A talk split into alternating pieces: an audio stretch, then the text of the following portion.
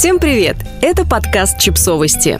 Мы знаем все о детях. Чем опасны для ребенка взрослые, которые никогда не злятся? Главное – из эфира Людмилы Петрановской. Еще 31 мая ко Дню защиты детей психолог Людмила Петрановская провела эфир об эмоциональной безопасности детей. Мы послушали его и пересказываем главные мысли. Эмоциональная безопасность детей оказывается под угрозой, когда взрослый захвачен сильными эмоциями – гневом, обидой, виной, тревогой. Испытывать любые чувства, даже негативные, нормально, но важно при этом сохранять разум и быть хозяином своих эмоций, а не наоборот.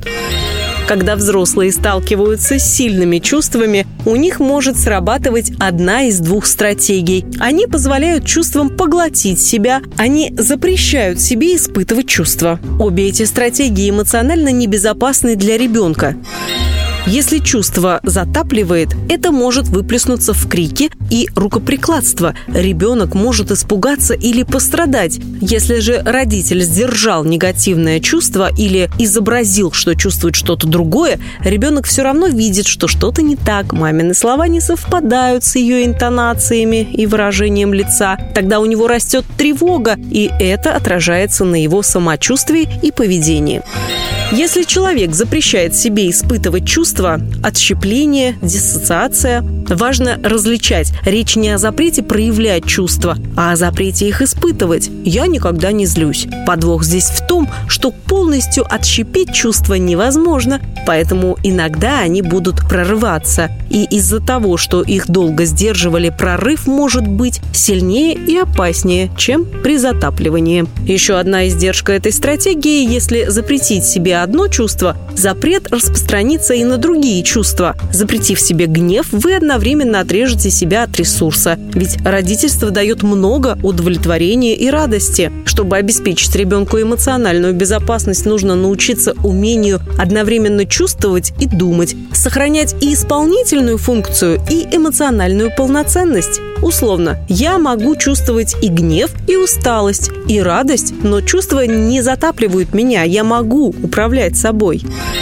Как изменить паттерн? Изменение привычного паттерна требует времени и усилий. История с понедельника «я больше так не делаю» не работает. Первый шаг – наблюдение, сбор информации. Нужно понаблюдать за собой дружелюбно и заинтересованно, а не с критикующих позиций, и получить ответы на вопросы, что и в какой момент меня выносит, как это связано с моим опытом? Когда у меня получается справиться? В каких ситуациях мне легче, в каких сложнее? Чье присутствие мне помогает, а что мешает?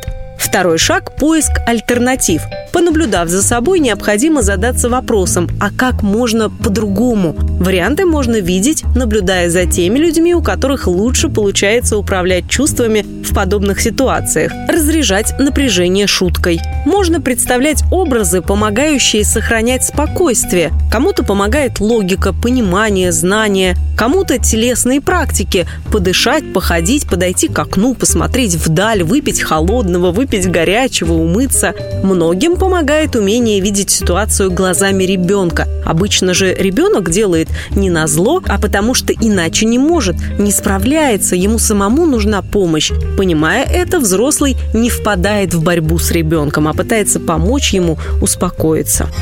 Что делать, когда случаются откаты? Паттерны – устойчивые, привычные, системные способы действия. Их изменение предполагает откаты. Принципиальный момент не в том, чтобы не было откатов, а в том, что вы делаете после отката. Если снова возвращаетесь к своему линейному движению, постепенно вы получите результат. Умение не терять себя в ситуации сильных эмоций нарабатывается как любое другое умение. Эта работа требует большого доверия и сочувствия к себе, готовности себе помогать, а не подстегивать себя и не ругать. Когда вы меняете свой паттерн, можно обратиться за поддержкой к близким друзьям, психотерапевту. Когда мы проводим над собой эту работу, мы даем неоценимый опыт своим детям. На нашем примере они видят, что человек не раб своих эмоций, что можно контролировать свои чувства, а если сначала не получается, то можно этому научиться. Мы показываем ребенку, что он может чувствовать чувства и при этом сохранять себя. Лучшее, что могут сделать взрослые для того, чтобы обеспечить эмоциональную безопасность ребенка, это вкладываться в собственную эмоциональную зрелость. Подписывайтесь на подкаст, ставьте лайки и оставляйте комментарии. Ссылки на источники в описании к подкасту. До встречи!